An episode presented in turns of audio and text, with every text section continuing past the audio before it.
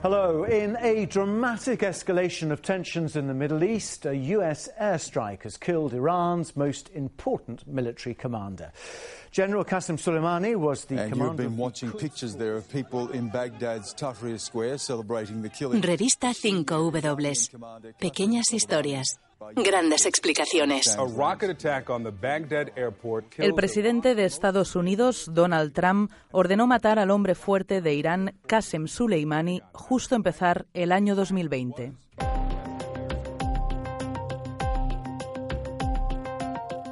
What? ¿De qué hablamos hoy? Ahí va nuestro sumario 5W. Soleimani fue el artífice de las alianzas militares de Irán con las fuerzas chiíes en Irak, Siria, Líbano, Palestina y Yemen.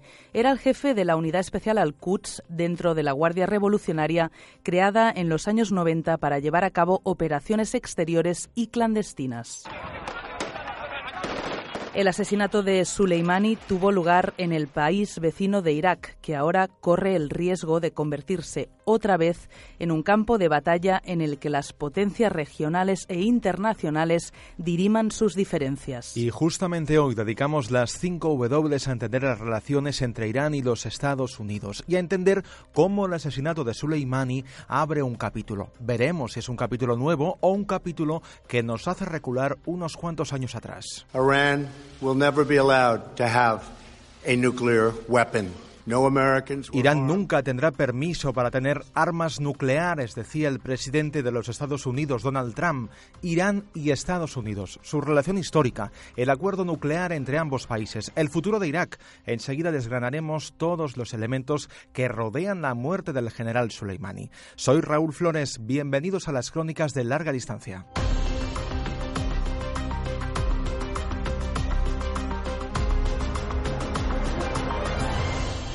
Y lo primero, Soleimani. Who?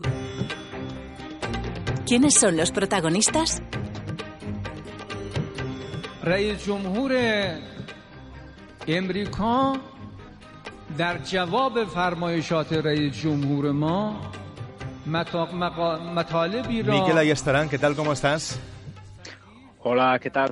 Miquel es socio fundador de 5W y corresponsal en Oriente Medio, fue también corresponsal en Irán. Oye, Miquel, ¿por qué matar a Soleimani es atacar uno de los puntos centrales de Irán? Porque yo creo que estamos hablando de la que puede ser, o de la que era, eh, mejor dicho, la, segunda persona más importante de- del régimen iraní por detrás del, del líder supremo, eh, el ayatollah Ali Khamenei. Soleimani eh, era la persona que había dirigido durante más de dos décadas el brazo de operaciones exteriores de la todopoderosa Guardia Revolucionaria y ha sido el encargado de diseñar ese sistema de guerra asimétrica que, ha conseguido hacer de Irán una, una potencia regional, siempre, por supuesto, eh, digamos, teniendo en cuenta ese, el nivel de Irán, ¿no? Eh, siempre marcándolo dentro de lo que es eh, Oriente Medio. ¿Y por qué su muerte puede cambiar tanto ese tablero de juego de toda la región? porque era la persona que podía controlar perfectamente esos grupos leales a, a Teherán que él mismo había desarrollado en, en países como, como Líbano, como Siria, eh, como Irak o, o como, o como Yemen, o, mantener las estrechas relaciones que, han mantenido en los últimos años con, con- el grupo islamista Hamas en, Gaza. ¿no? Él era, digamos, eh, la pieza clave para mantener ese juego, ese equilibrio, ese equilibrio de alianzas con unos grupos eh, que, que- que le eran leales a, a la República Islámica gracias a, a la intervención de, personal del propio Soleimani, que desde el año 2014 dejó de ser un general en la sombra para convertirse eh, en un icono, digamos, de ese eje de la resistencia, ¿no? como, como lo bautiza Irán. Uh, Soleimani fue asesinado en, en uh, Irak. ¿Puede ser Irak, ese país vecino, uno de los grandes perjudicados de esa escalada de tensión entre Estados Unidos e Irán? Sí, a Soleimani le, le asesinaron en, en Bagdad y, como dices, el, el gran riesgo que ven ahora los iraquíes es que su país se convierta en el, en el tablero en el cual estadounidenses e iraníes eh, diriman sus diferencias. Esto no es nuevo, ya lo vimos después de la invasión de, de, 2003, cuando los titulares se los llevaba Al Qaeda, pero realmente eh, los grupos que, más y que causaban bajas un día sí y otro también al ejército de Estados Unidos eran diferentes grupos militares chiíes, eh, como la milicia del Magdi, grupos muy afines también a la República Islámica. Eh, vamos a ver qué, decisión adoptan estas milicias chiíes que han sido tan importantes para derrotar al grupo yihadista Estado Islámico, porque además de Soleimani, en el mismo eh, ataque organizado por, Estados Unidos en, Bagdad contra, contra, este general iraní, también murió el número dos de, de estas milicias tan importantes. Miquel Ayestarán, muchas gracias. Te vamos siguiendo. Gracias a vosotros. ¿Y qué hay después de Soleimani? Buscamos respuestas. Abrimos la asamblea de 5W. Why. Para entender lo que pasa en el mundo. Asamblea 5W. Eduard Sule, ¿qué tal? ¿Cómo estás? Hola, ¿qué tal? Eduard Sule es investigador del CIDOP y coordinador del proyecto europeo MENARA sobre cambios geopolíticos en Oriente Medio y también en el norte de África. Y además, te escucharon los oyentes del podcast hace, yo creo, justamente un año. Exactamente. Con, otra muerte importante en esa región. Sí, sí, la, de, La de Khashoggi. Eh, pasado un año, hoy tenemos otra, otra muerte. ¿Era este asesinato eh, previsible, esperable? No, no lo era. Es decir, porque primero porque nos tenemos que acostumbrar a esta imprevisibilidad de la política exterior norteamericana y no es solo la de Donald Trump, es decir, no es una decisión unilateral de la persona, sino que es su círculo de confianza, también aquellos que empujaron a que tomase esa decisión. A nivel racional, ah, no era algo esperable, en el sentido de que Trump ah, ha dicho a sus votantes que les iba a sacar de las desastrosas guerras en Oriente Medio en la que les metió a las anteriores administraciones y después porque lo que vende es economía, economía, economía, con lo cual hacer una apuesta de mayor riesgo, pues la verdad no era esperable. Lo que pasa es que hasta ahora, también porque han sido capaces de desescalar, no le ha salido tan mal. Es decir, seguramente Trump intentará aprovechar esta, esta situación, esta, este trofeo de guerra eh, de cara a las elecciones del noviembre, que sin duda son el acontecimiento político del año. Desescalar, decías, alguien hablaba de Tercera Guerra Mundial. Un poco exagerado a lo mejor, ¿no? Muy exagerado. Se ha hablado de Tercera Guerra Mundial y de Tercera Guerra del Golfo. Yo creo que lo que fue evidente en aquel momento era hasta qué punto la seguridad y la estabilidad de Oriente Medio es precaria, es vulnerable, y eso puede ser vulnerable ante decisiones de este tipo, pero también accidentes. Bueno, hemos visto también lo del accidente aéreo, ¿no? Sí, sí, sí, Poco Pero después. esto eh, es, es, el elemento que, que, yo creo que es importante, que, que estamos en una, una, situación especialmente vulnerable en cualquier decisión puede prenderle fuego y Trump ahí la verdad es que jugó con mucho, mucho fuego. Hablaba Eduard Sule de Trump, de elecciones. Celia Hernández, ¿cómo estás? Bienvenida. Hola, gracias. Ella es periodista de Internacional de Cataluña Radio y fue corresponsal en Estados Unidos, donde cubrió, entre muchas otras cosas, la victoria electoral de Donald Trump. ¿Por qué Trump elige este momento, a pocos meses de las elecciones, ah, con un impeachment en marcha? ¿Por qué ahora? Bueno, estos dos factores que has eh, mencionado creo que tuvieron mucho que ver en, si hablamos de, política interna, ¿no? O sea, recordemos que justo se abría formalmente el proceso de impeachment, que a él le ha fastidiado muchísimo porque está como muy traumatizado de que pasará la historia como uno de los presidentes que tuvieron que afrontar un impeachment y sabemos que solo han habido dos anteriormente. Sí, hay muy pocos. Exacto. Y mm, el tema de las elecciones también. El Partido Demócrata está muy titubeante, no tiene un candidato claro, se los percibe como candidatos débiles, sobre todo en un contexto, si se le quiere presentar como un contexto prebélico, los candidatos demócratas actuales quizás Trump interpretó que no darían la talla o que esto le daba más talla a él. Esto por un lado. Yo creo que, como Eduardo ha apuntado, pero yo creo que sí tiene que ver el, carácter de, Donald Trump.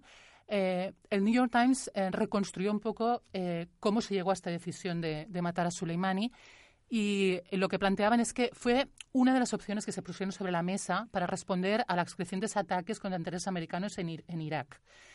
Sabemos que el primer detonante fue el ataque en Kirkuk que mató a un contratista americano. A partir de aquí eh, se le presentaron varias opciones a Trump sobre la mesa, entre las cuales las primeras eran atacar milicianos de estas milicias de las que hablaba Mikel, ¿no? milicias proiranianas que actúan en Irak. Esta fue la primera opción que él escogió, se ejecutó Luego vino el asalto a la embajada en Bagdad, la embajada norteamericana.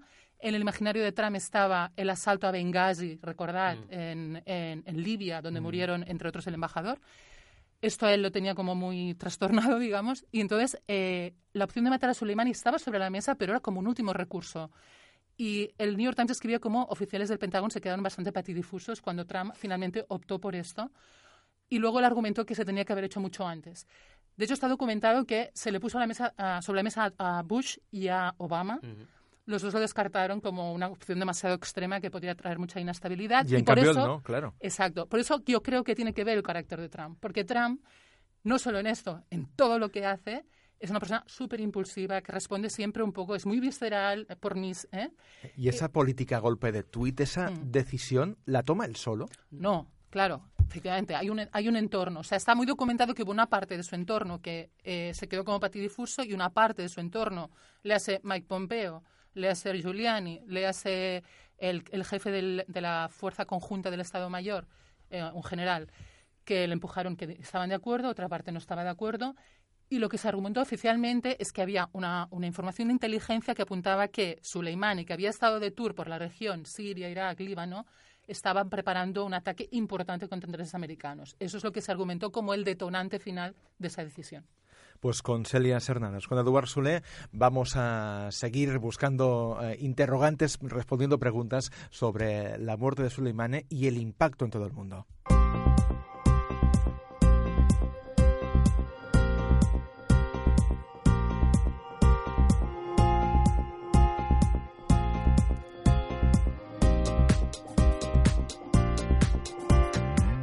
Irán prometió una venganza severa. Poco después del asesinato respondió disparando contra bases aéreas estadounidenses en Irak y horas después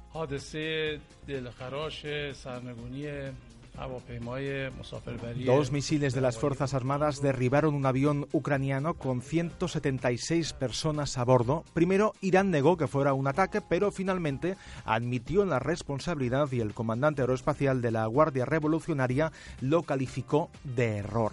Más allá del incidente, eh, ¿esa venganza severa que anunciaba Irán, en qué se puede concretar?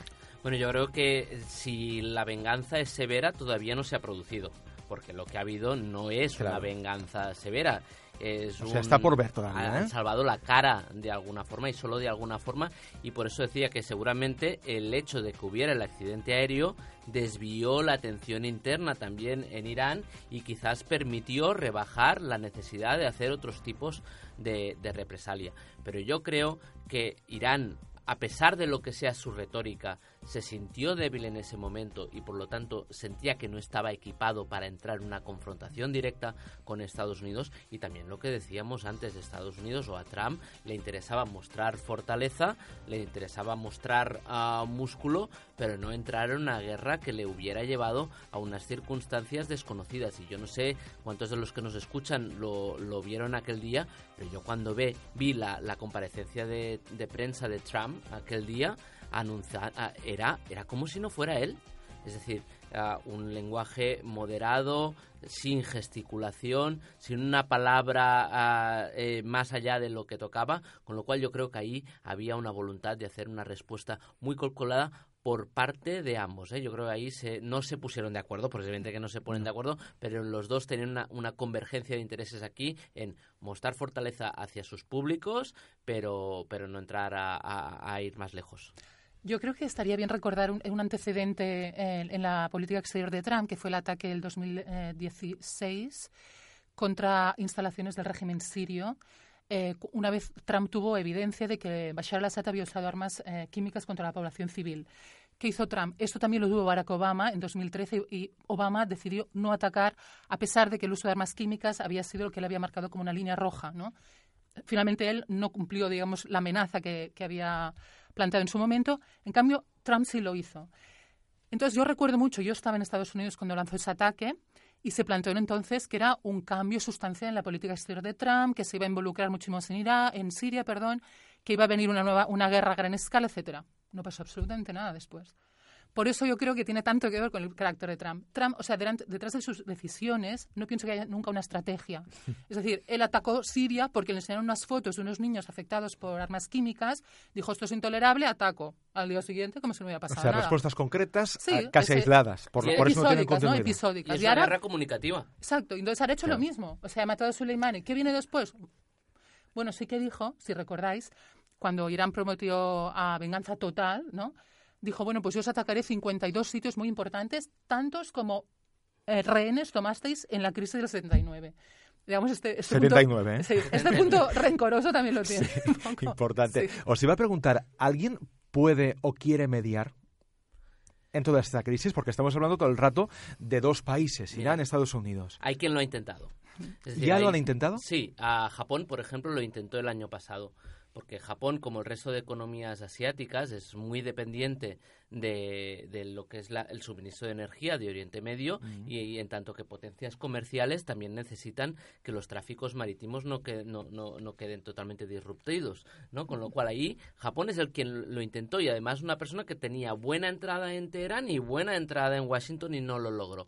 Había habido tradicionalmente otro mediador ah, cuando las cosas se ponían feas entre Irán y, y Estados Unidos o entre Irán y Arabia Saudí, que era el sultán de Omán que ha fallecido hace Sí. poco. Por lo tanto, ahí el sultán Qaboos tampoco ha podido ejercer ese papel mediador que se le esperaba. ¿Quién se ha propuesto? La Unión Europea se propone como mediadora, pero la verdad es que seguramente ni en Irán ni en Estados Unidos la tienen demasiado en cuenta. Es decir, su reputación respecto no solo a esta crisis, sino a las cosas que van aparejadas, especialmente el tema del programa nuclear iraní, no está en sus mejores momentos. ¿Qué nos deja esto? Seguramente, si alguien quisiera, podría mediar, que es Putin. ¿Por qué? Porque es una persona a quien los dos se les ponen al teléfono, que tiene eh, una relación, digamos, especial tanto con el inquilino de la Casa Blanca como con el régimen iraní, pero hasta que se sepa no hemos visto, pero es que seguramente cuando una mediación es efectiva, que decir que no lo tendríamos se que saber alrededor de esta mesa, ¿no? Con lo cual, objetivamente, ¿Quién podría llegar a, a tener incidencia, influencia sobre, sobre ambas partes? Rusia. Si, y eso sí que nos, si eso se llegara a producir, sí que estaríamos en una situación en la que vemos eso, que, una, eh, que pase lo que pase en Oriente Medio, Rusia cae de pie. Es increíble. Es decir, como en cualquiera de las crisis que se están produciendo, llámese Siria, a la situación ahora en Irán, Libia, no vemos una Rusia que con inversiones muy reducidas y de coste no demasiado alto acaba sacándole grandes beneficios. Eh, enseguida nos vamos a, Teherán con Luis Miquel Hurtado. Antes os quería preguntar, en Estados Unidos, ¿cómo se ha recibido este asesinato, este, este inicio de 2020? Porque fueron los primeros días de, de año cuando Trump ordenó el asesinato de Soleimani. ¿Cómo se recibió políticamente y también a, nivel social ¿no? y de opinión pública?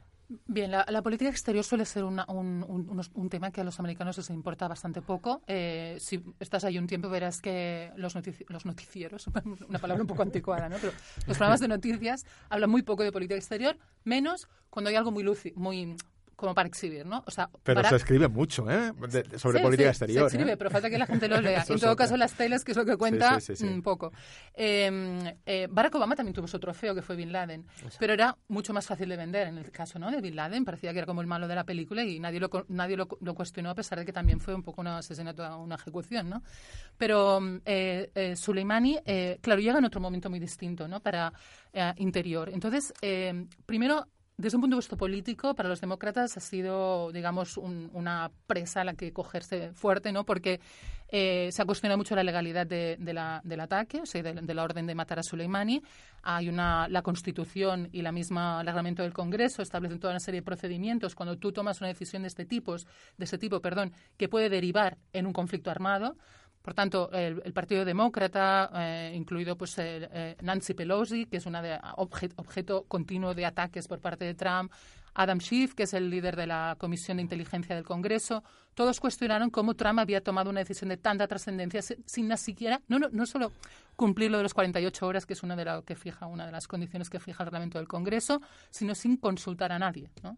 Entonces, esto eh, se ha explotado mucho, no sé qué impacto puede tener. Ya sabemos que todo esto puede ser pecata minuta si lo que se quiere es un líder fuerte, etcétera, en contexto de, crisis, ¿no? Pues ya veremos. De momento, las encuestas. sí, eso, eso, es otro tema. Lo que veremos este año en Estados Unidos y el impacto de decisiones como esta en toda la opinión pública y electoral en lo que está por llegar en los próximos meses. Pero en Irán, ¿cómo se ha vivido el asesinato de Soleimani y cómo se afrontan sus posibles consecuencias? Where? ¿Dónde se esconde la noticia? Viajamos a... Desde Teherán, Luis Miquel Hurtado, ¿cómo estás? Hola compañeros, ¿qué tal? ¿Cómo estáis? Luis Miguel Hurtado es periodista, es corresponsal en Irán para diferentes medios como El Mundo o la cadena SER. ¿Cómo se recibió la muerte de Soleimani desde las calles iraníes? Yo creo que la palabra que mejor lo describe es conmoción, estupor. Esto es lo que me encontré cuando aterricé a Teherán justo el día después de, de conocerse el asesinato de Qasem Soleimani. Eh, los iraníes, independientemente de la estima que tuvieran por la figura, teniéndola o no, todos temían lo mismo. Y es que eh, aquello fuese, digamos, el, el, punto de partida, el disparo de salida de un conflicto armado que afectara a su propio país. Y por eso existía este shock, ese temor inicial, ese ¿cuál es el siguiente golpe? Entonces, claro, sí que hubo una parte de la población que eh, clamó mm, con rabia venganza y exigió una venganza militar eh, dura, como se decía aquí, contra Estados Unidos por el asesinato de Soleimani, pero incluso los que no tenían estima por su figura lamentaban lo que había ocurrido porque sabían que eso podía acabar en un conflicto armado en su propia casa. A menudo nos llega la imagen de práctica unanimidad en las calles. ¿Es realmente así? ¿Para todos Soleimani es un héroe? Creo que en cualquier sociedad del mundo es muy complicado hallar grandes consensos y en el caso de Irán, pues prácticamente lo mismo asistí al funeral de Qasem Soleimani aquí en Teherán y reconozco que fue de las mayores concentraciones que, he visto en mi vida. Y, eso implica admitir que por mucho oficialismo que hubiese, era imposible que, que este cerca de millón de personas que salió a la calle estuviese completamente teledirigido, patrocinado o forzado a salir a la calle por el gobierno. Dicho esto, eh, me encontré a gente de todos los estratos sociales y eso fue el efecto del asesinato de Qasem Soleimani, ¿no? ese, ese eh, compactamiento de la sociedad en un frente común independientemente de sus ideologías. Por ejemplo, me encontré un chico, Masyar, que es dueño de una pequeña fábrica, que había acudido con su novia, que no era precisamente muy cubierta con un velo y que esto era lo que me decía. Exactamente lo que me destaca de él eh, desde Qasem Soleimani fue su rol combatiendo contra el Estado Islámico de Irak. Es una razón que muchos me, me contaban, ¿no? Eh, esta otra señora, por ejemplo, ya había acudido sola, me había dicho que su marido, pues, por cuestiones ideológicas, había preferido quedarse en casa, pero ella me, me, contaba esto. Exactamente, pues que acaba de descubrir la figura de Soleimani y estaba llorando realmente por él cuando estaba hablando conmigo. Eh, decía que, era un ejemplo para el futuro, para ella, para la nación iraní y me lo decía de esta manera, reconociéndose que no era precisamente eh, una simpatizante acérrima del, sistema iraní. Claro, y, los líderes del país han intentado cerrar filas en un momento de protestas sociales en las calles. ¿Están consiguiendo esa unidad tan buscada? Parecía que sí, que el gobierno había conseguido eh, reunir a toda la sociedad en torno a una figura y enfrente del agresor estadounidense, pero es que todo este crédito se dilapidó en cuestión de horas cuando los iraníes fueron conscientes de que su propio sistema había intentado encubrir el derribo de, de un avión con un misil en el que habían muerto muchos iraníes jóvenes inocentes. Entonces, claro, los periodistas somos conscientes de que aquí cuesta mucho expresar en público las ideas. Por lo tanto, muchos de los indignados, muchos de los dolidos por lo que estaba pasando, pues no salieron a la calle, pero otros, sobre todo los jóvenes, lo hicieron. Eh, fueron miles de valientes que se enfrentaron a los antidisturbios, con gritos como este.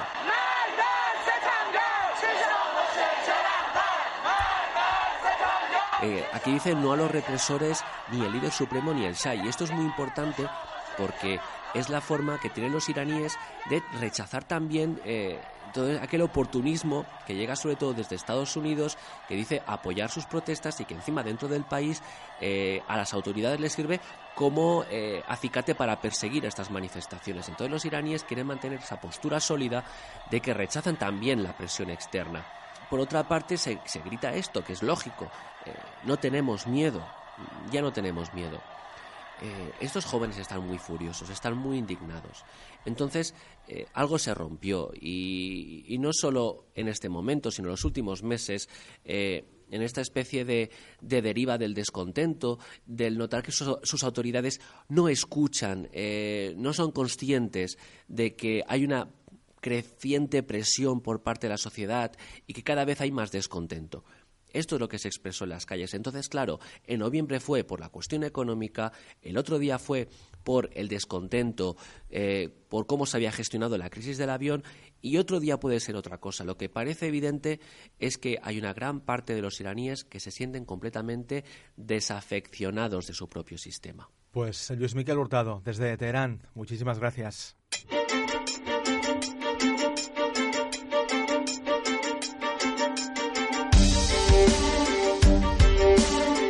Y decía a Luis Miquel ahora desde Teherán, ya no tenemos miedo. Eso es lo que gritaban muchos de los que salían estos días a las calles. Bueno, a veces uno grita que no tiene miedo cuando realmente sí que lo tiene. Es decir, es una forma de autoterapia. Decir, vamos, el, no tener miedo es la capacidad de ser valiente, es la capacidad de sobreponerse al miedo que uno reconoce tener. Exacto, de reconocer que tienes miedo de eh, entrada. y hacerle frente. Y eso seguramente esa es la valentía que tienen los manifestantes, no solo en Irán, sino también en Irak y en Líbano estos días. Para ellos, eh, la verdad, es una de las consecuencias seguramente no buscadas de la acción de Trump, pero les ha puesto bastante más difíciles las cosas, porque claro, ahora manifestarse en contra de los sistemas respectivos depende de quién, serán acusados de ser quintacolumnistas, amigos del imperialismo y, y es una situación bastante, bastante eh, delicada para ellos. Por eso, digo, todavía tiene más valor lo que está sucediendo estos días en, en Beirut o en Bagdad, pero también estamos viendo cómo en Irak las cosas se están complicando y los niveles de violencia son cada vez más peligrosos. Ah, ¿Cómo puede impactar también la situación actual después de la muerte de Soleimani con el Estado Islámico? Bueno, a ver, aquí ah, lo que tenemos es que Estado Islámico, como antes Al-Qaeda en Irak y otros, lo que vemos es que estos movimientos terroristas no desaparecen, simplemente entran a veces en una fase de ocultación o metamorfosean, ¿no? no sé cómo se diría eso, de transformarse en, ah, una, en una cosa distinta. Aquí lo que no sabemos es si a Daesh va a optar por convertirse simplemente en un agente local, pseudo mafioso, ah, pero con una lógica muy, muy interna, ¿no? O realmente está en un proceso de rearme uh, ideológico material para poder dar algún golpe a nivel, a nivel más global. Y eso es una, una de las incógnitas que tenemos. En todo caso, sin esta incógnita, sin haber podido resolver esta incógnita, lo que sí que es cierto es que desde su perspectiva, ver a tus enemigos enfrentándose entre sí es una buena noticia. Primero porque cooperarán menos, habrá menos circulación de inteligencia y se debilitan mutuamente. Y ahí es verdad que en relación a la amenaza de, de Daesh, del autoproclamado Estado Islámico, fue una de esas raras ocasiones en que Estados Unidos y los iraníes cooperaron. La otra fue con los talibanes en Afganistán 2002, ¿no? En que también Soleimani también estaba en aquel momento y también estaba cuando la caído la liberación de Mosul, digámosle como, como queramos. Por lo tanto, desde el punto de vista de Daesh o de lo que queda de él o de lo que se esté transformando, pues sí, esta situación o cualquier enfrentamiento más abierto entre Estados Unidos e Irán son buenas noticias. ¿Y en guerras como Siria o Yemen?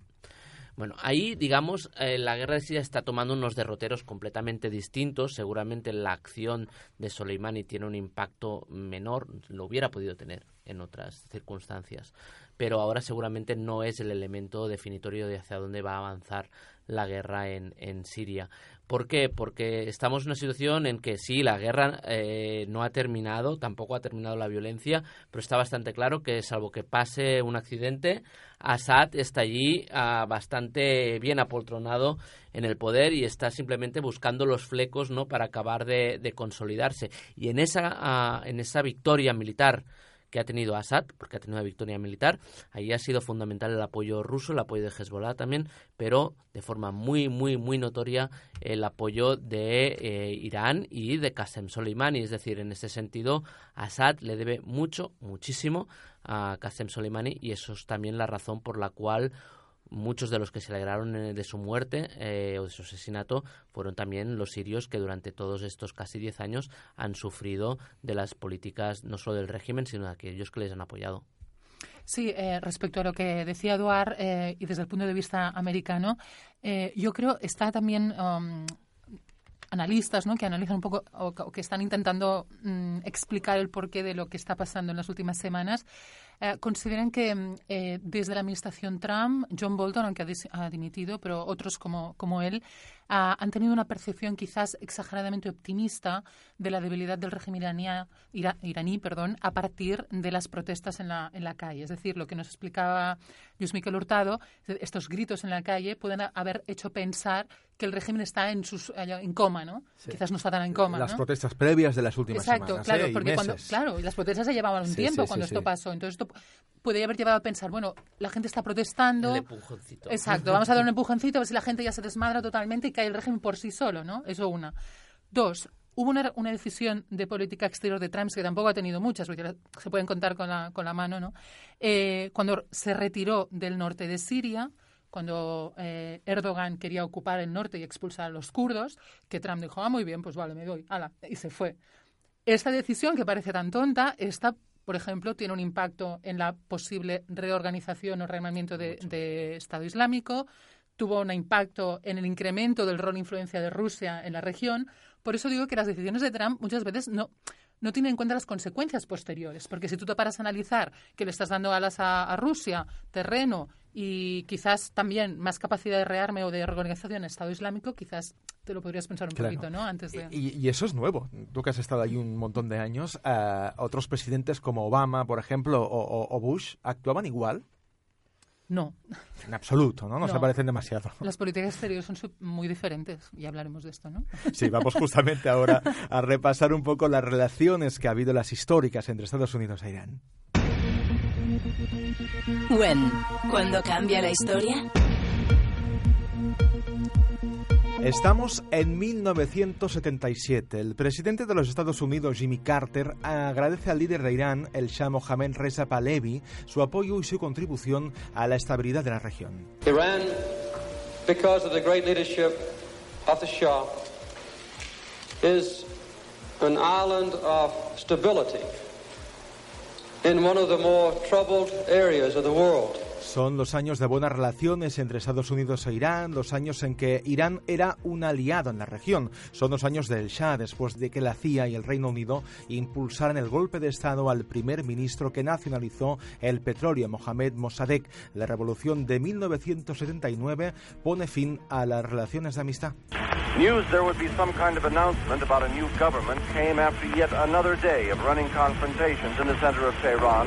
El Ayatollah Khomeini vuelve del exilio en Francia y ya es el nuevo líder del país. La vinculación del Shah con Estados Unidos alimentó un sentimiento antiamericano que estalla con la revolución. Empieza entonces una nueva era en las relaciones entre los dos países. En 1979, The American embassy in Tehran is in the hands of Muslim students tonight.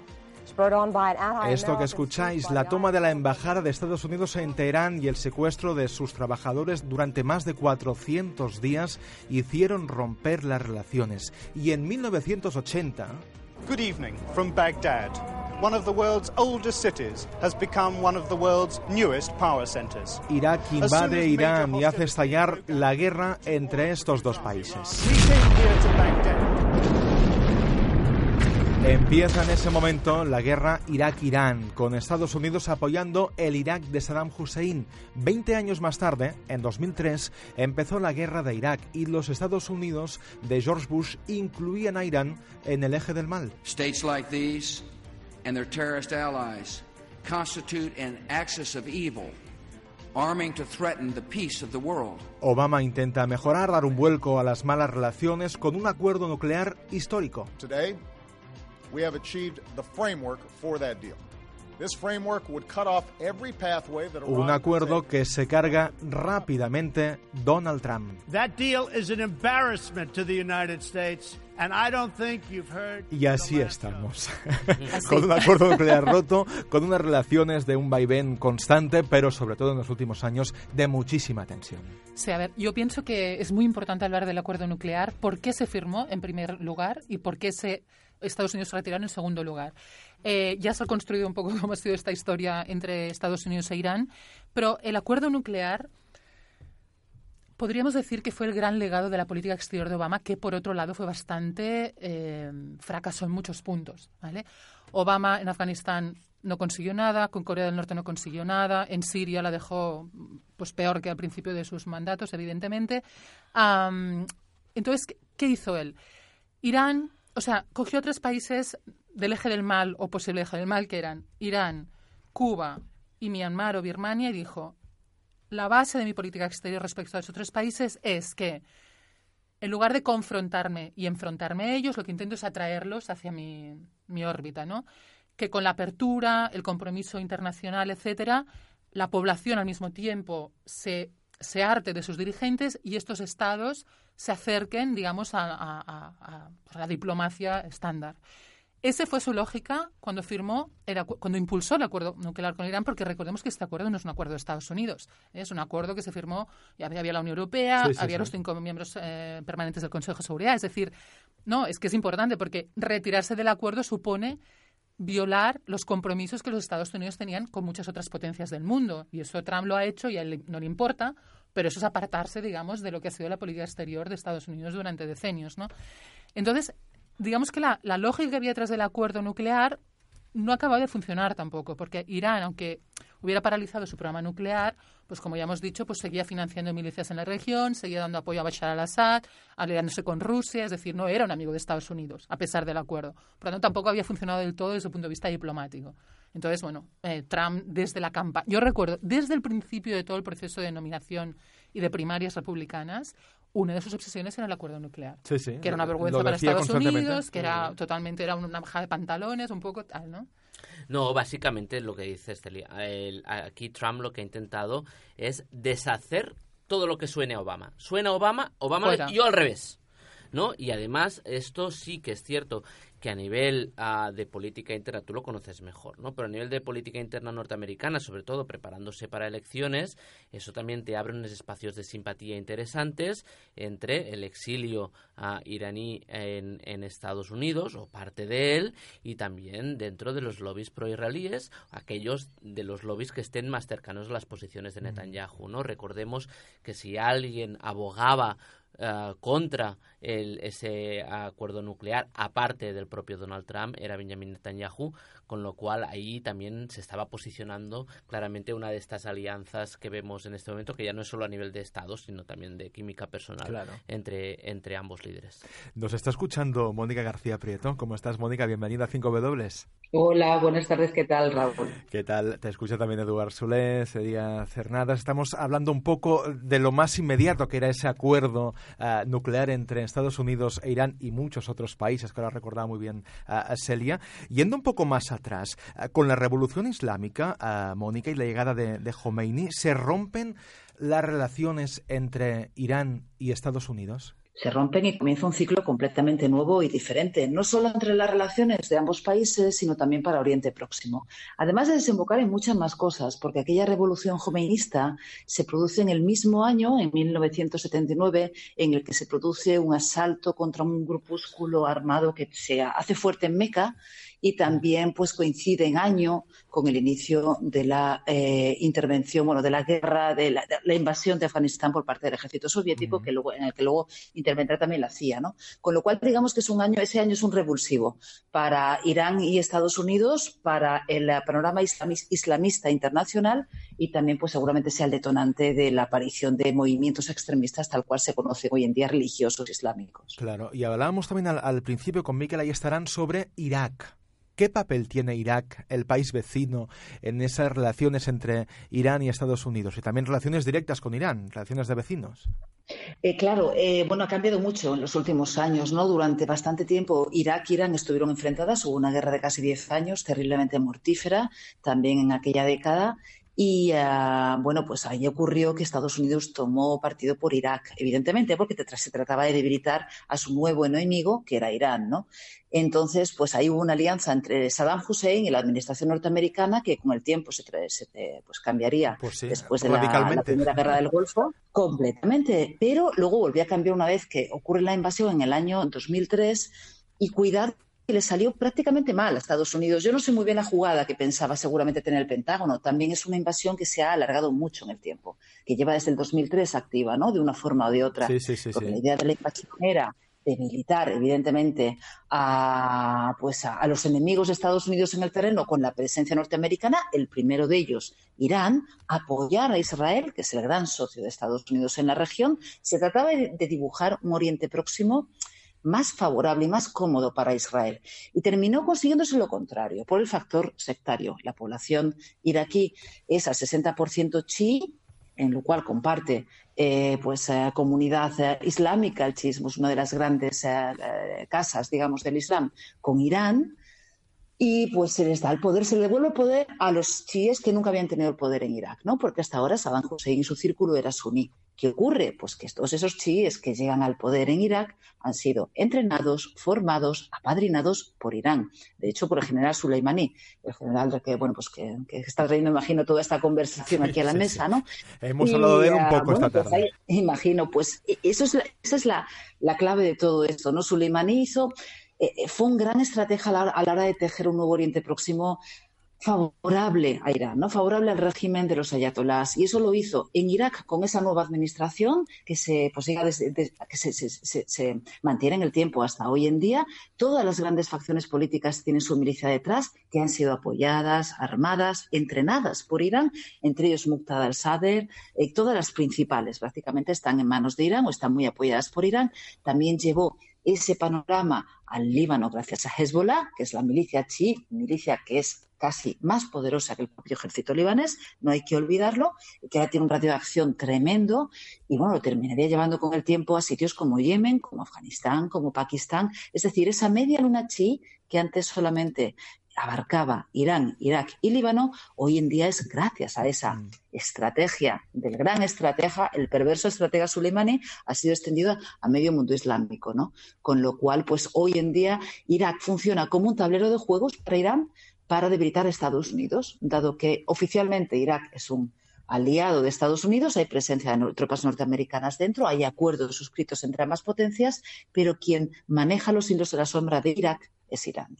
Creo que Eduard Sule te quería preguntar alguna cosa. Sí, no, dos reflexiones, compartirla contigo. Una es, en relaciones internacionales, 2003 es visto como el clímax de la hiperpotencia norteamericana. Esa guerra de Irak, ¿eh? recordemos. Sí, la guerra de Irak, la, capacidad de eh, saltarse Naciones Unidas, de derrocar un, un, régimen, ¿no? E imponer a los tuyos, eso de, muestra poder, muestra influencia. Pero a la vez, como decías muy bien, lo que vemos es cómo la jugada a largo plazo le sale fatal, ¿no? Ah, porque son precisamente sus enemigos en la región quienes acaban ah, sacando tajada, ¿no? De esa decisión en por eso lo digo, es una lógica de, un pic, ¿no? Es el, clímax, pero a partir de ahí viene el declive de la hiperpotencia. Y la otra es la reflexión sobre Irak, ¿no? Y teníamos un Irak que tradicionalmente era uno de los poderes, de las potencias dentro del ah, mundo árabe. Evidentemente, en esta situación, Irak se convirtió en un tema y no en un actor, es decir, estaba en el menú, no estaba alrededor de la mesa.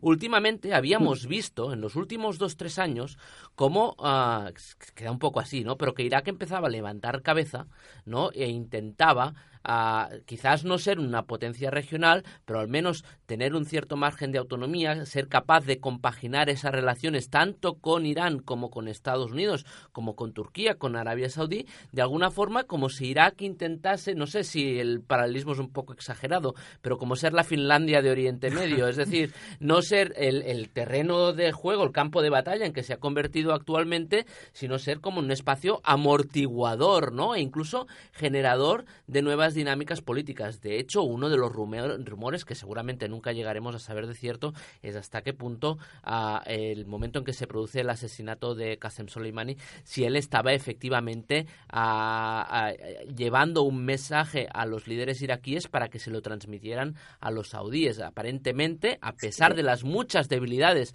en la que está Irak, precisamente porque es consciente de esas debilidades, vemos a un Irak que a pesar de estas circunstancias tan nefastas, pero intenta de alguna forma, por la cuenta que le trae, reducir la, la, tensión entre, entre las potencias con las que tiene relación Irán, a Estados Unidos, pero también Turquía y, Arabia Saudí. Mónica. Efectivamente, estoy completamente de acuerdo. No, y además esto ocurre, imagino, que tiene una explicación, ¿no? Eh, ¿Por qué en los dos últimos tres años Irak intenta comenzar a jugar un papel propio en lugar de ser una herramienta para otros? Por un lado, hay un declive de la violencia gracias a la eh, evolución o la involución del Estado Islámico o del califato, etcétera, que comienza, regresa al desierto de donde había salido, al desierto iraquí de donde había salido, mm. pero bueno, ahora mismo tiene un margen de actuación bastante limitado, con lo cual tiene, se ha quitado parte de la presión, ha mejorado la estabilidad en el interior de Irak, dándole un poco de respiro a los, a, los iraquíes, y por otro lado, Siria ha sustituido ese papel de tablero de juegos, y Yemen y Libia han sustituido, ¿no? Lo que antes era Irak, hoy en día pues, ha cambiado a Siria, ha cambiado a otros países, con lo cual se encuentra un papel en una posición más cómoda.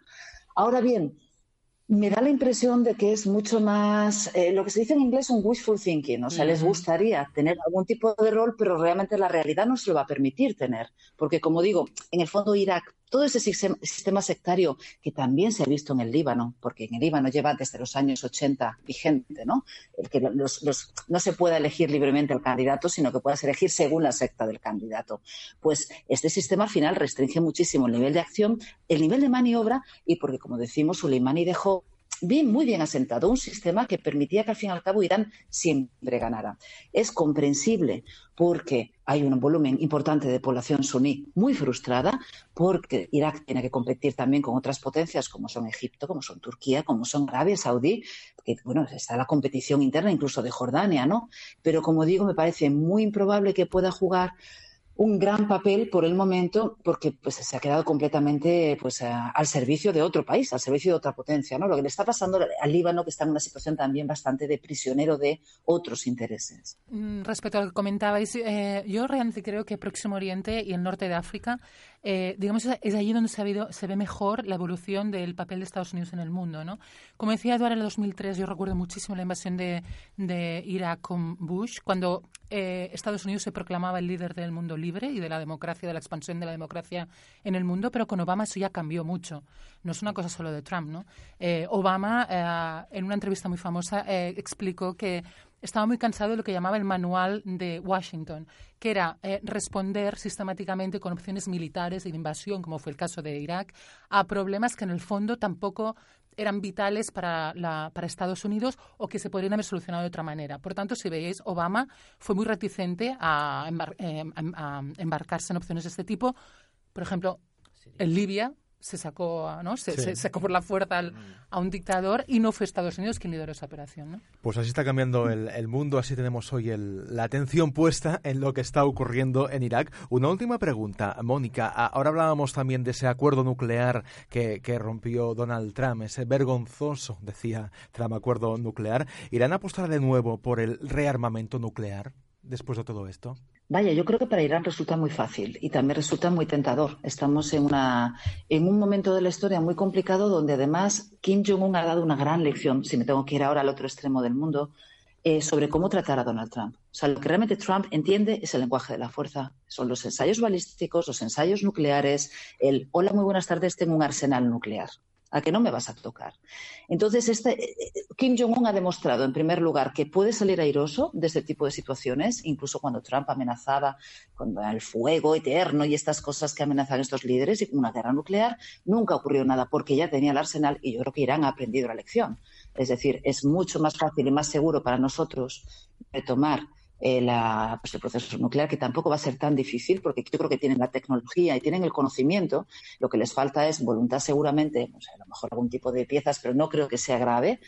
y, encima tienen a los aliados que les pueden proporcionar todo lo que les falte, ¿no? Porque, bueno, Irán, por ejemplo, tiene buenas relaciones con países como Pakistán, que ya tiene la, bomba atómica, con lo cual sería fácil y va a ser, una, va a ser regresar a una posición de fuerza, con lo cual yo entiendo que lo más fácil para Irán y lo más conveniente en este momento con esta administración americana tan caótica, tan imprevisible y de la que no te puedes fiar, y no hay que olvidar que Soleimani llevaba a tiro 20 años y nunca se le tocó porque se consideraba que era demasiado grave tocarle, pues que en este una vez que saltan esos resortes invisibles que mueven el mundo y que se puede matar a Soleimani, me temo pues que los ayatolas van a ir a retomar por menos la actividad ah, de la energía atómica, sí.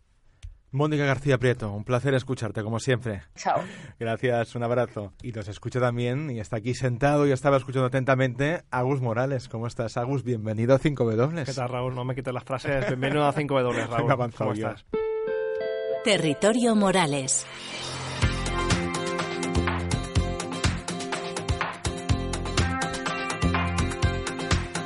Agus estaba escuchando aquí muy atento, muy silencioso, toda la conversación entre, entre Duarte y, Celia. Ah, ¿Qué es lo que crees que ha pasado desapercibido, Agus, de toda esta, esta historia? Eh, lamentablemente nada, porque como has puesto Territorio Morales al final del, podcast, entonces ya lo han comentado todo. siempre la queja, siempre la queja. No, pero había hay una cosa que, que le ha apuntado un poco eh, Eduard, que es eh, eh, que Estados Unidos ya se apoyó en Soleimani para derribar a los talibanes. Sí, sí. Eh, ya estaba allí, ¿no? Eh, digo porque nos centramos, nos mucho en, Estado Islámico y en Oriente Medio, pero si miramos hacia, Asia Central, tenemos a Afganistán, eh, que está en una guerra igual o peor que hace 10 años. Tenemos a Pakistán, que aunque se han calmado las cosas, sabemos que es un país que ha sido clave en los últimos años y de hecho fue donde Osama Bin Laden fue, fue asesinado. Y también tenemos la India, que tiene además unos lazos muy interesantes también con, con Irán, por ejemplo, a nivel energético, etcétera. Y nos fijamos muy poco, porque la India, eh, ¿no? Inicialmente la ves como muy lejana de esta historia y no. Y, y, no, eso es, es fundamental, ¿no? En, en, todo el radio de acción de, de Irán, ¿no? Que digo, está bien mirar hacia Occidente, en el caso de, de Irán, pero también si miramos hacia Oriente hay cosas interesantes a ver. ¿Qué más nos quieres contar, Agus? Eh, bueno, esa, ese eje de la resistencia del cual hablaba Miquel, ¿no? Miquel ahí estarán. Eh, todas las milicias chiíes eh, que hay en diferentes lugares, sobre todo en Irak, pero luego tenemos también los hutíes en, en, Yemen, Hezbollah, etcétera. creo que va a ser interesante ver también la reacción de, estas milicias, porque al final, evidentemente, están totalmente aliadas con, con, Irán, pero también tienen sus intereses locales. igual a los hutíes les interesa en un determinado momento eh, un, avance militar que a Irán no le conviene, etcétera, y vamos a ver también cómo se, se reordena todo, todo eso después de la muerte de, de Soleimani. Y con todos esos ingredientes, la situación es más imprevisible que nunca. Esto es muy interesante. Eh, a nivel global también, no creo que solo en Oriente Medio, ¿no? La, la, imprevisibilidad, pero también yo quería hacer una reflexión sobre hasta qué punto estamos en un momento imprevisible en Oriente Medio o ya llevamos mucho tiempo metidos en ese momento y ahora lo que tenemos es la conciencia de esa imprevisibilidad porque habéis hablado de la invasión de 2003, la invasión de, de, Irak, todo lo que ha venido después, mm. la creación de Estado Islámico, eh, etcétera. Eh, si nos lo cuentan... Eh, las primeras árabes, casi cómo, se, cómo se acopló con todo este proceso, eh, alucinaríamos bastante. ¿no? Entonces, creo, de hecho, Duarte decía, era, nadie se esperaba lo que ha ocurrido con Soleimani. Eso es lo primero que decía. Realmente, yo creo que fue una sorpresa por eso, porque cuando tomas los precedentes, claro. Yo el otro día estuve hablando con un general norteamericano que había estado desplazado en Afganistán y en Irán y él me decía, ah, en Irak, perdona, eh, Soleimani sabía perfectamente que podían derribarle, pero a pesar de eso se movía libremente por todos sitios porque se sabía o se creía intocable, ¿no? En ese sentido, ¿no? Lo que está también eh, poniendo Trump sobre la mesa es que si todo es tan imprevisible hay que temerle más, ¿no? Eh, realmente pues está... Hay que, y está jugando mucho con esa carta. Es que realmente con Trump nunca se sabe, es imposible, es imposible saber, y además sobre todo porque además con que todo, todo de su equipo todos los que le rodeaban, que eran mínimamente sensatos, los ha ido eh, fagotizando uno detrás de otro, pues em, es que lo que han quedado solo lo que se llama en inglés the yes men, ¿no? Yes sir, yes sir, yes sir, pero no hay nadie que le haga el contrapeso. Y, no hemos hablado tampoco, que ya no da tiempo porque Raúl Flores ya está encarando hacia el how la última parte, la última parte del podcast, sino ¿Cómo sobre cómo, ya, ¿eh? sobre cómo todo esto, antes lo comentamos, se parece a Homeland, a la serie. Vamos a hablar de eso, ¿Cómo te claro. avanzas? Vamos a hablar de, de Homeland y de otras series y recomendaciones en la última W que nos queda, que es el How. How, la voz del socio.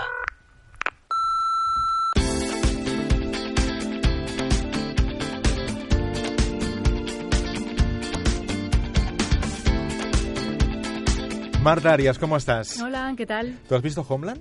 Eh, yo he visto Homeland. He visto las primeras. Las Reconozco primeras. que... mm, Porque tiene unas cuantas. Yo lo digo porque yo no la he visto y creo que soy el único de la mesa que no ha visto Homeland. No, tienes que verla, pero esto ya es Pero opinión ya es muy personal, tarde. pero No, las primeras. es ¿No?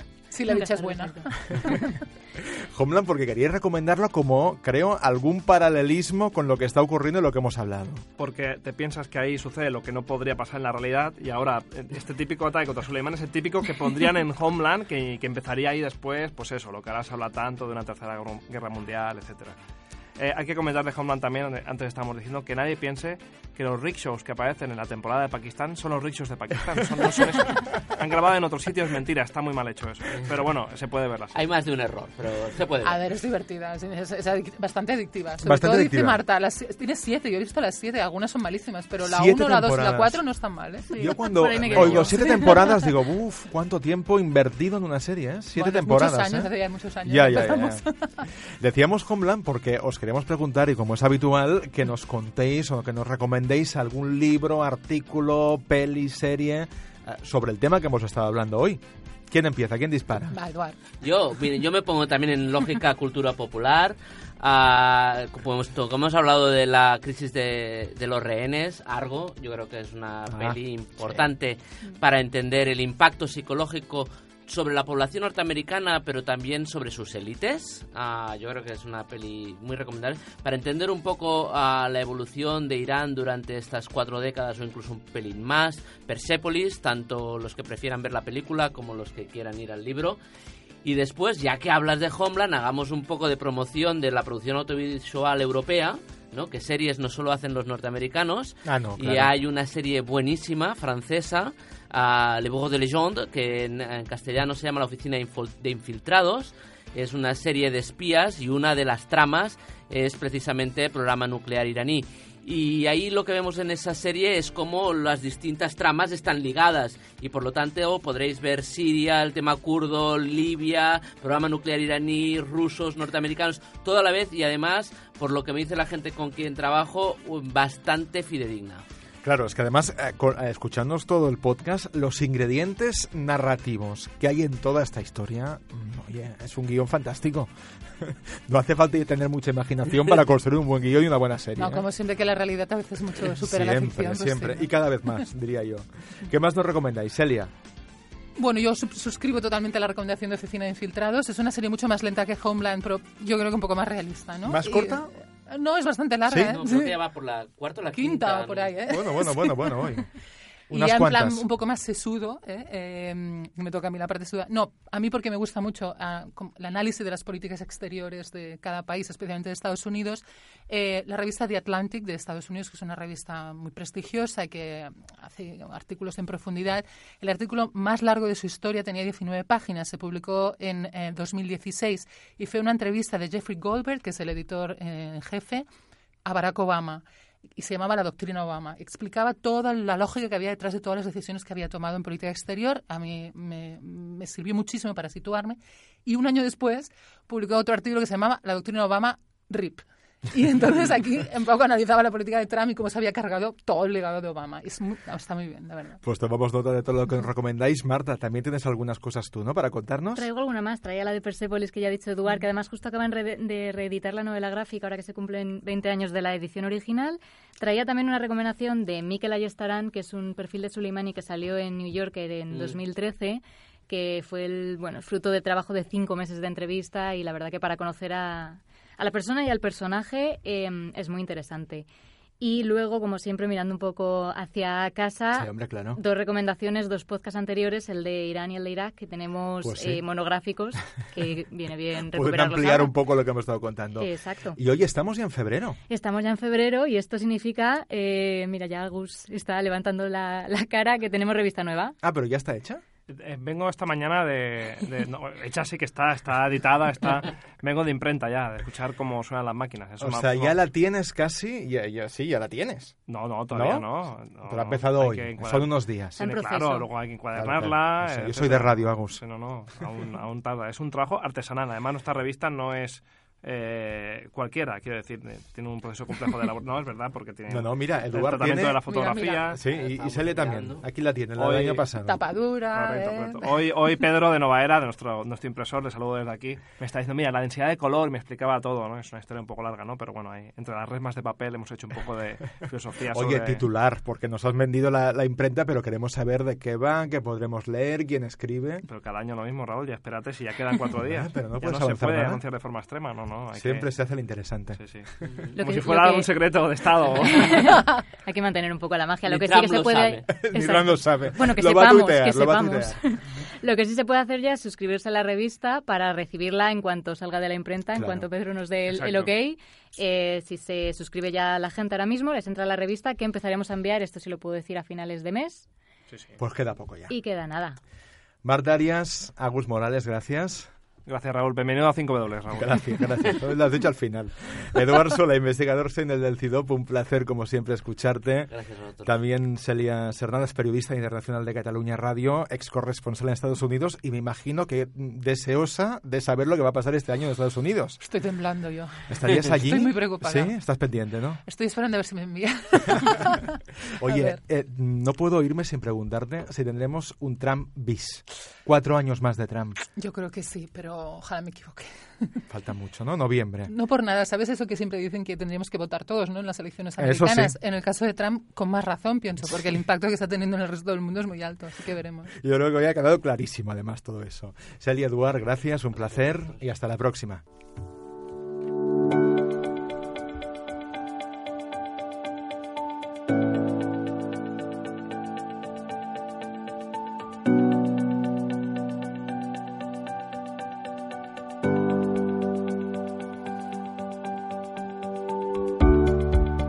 Ha decidido terminar su mandato apuntando a Irán, apuntando y disparando contra el número dos del país, contra Qasem Soleimani, y eso ha hecho saltar por los aires los acuerdos de los últimos años y puede dejar en nada los equilibrios internos en la región. En el podcast de 5W hemos eh, querido analizar las relaciones entre Estados Unidos e Irán y los equilibrios en todo Oriente Medio. Los seguiremos, como siempre, muy de cerca. El mes que viene volvemos con más W. Gracias por escucharnos.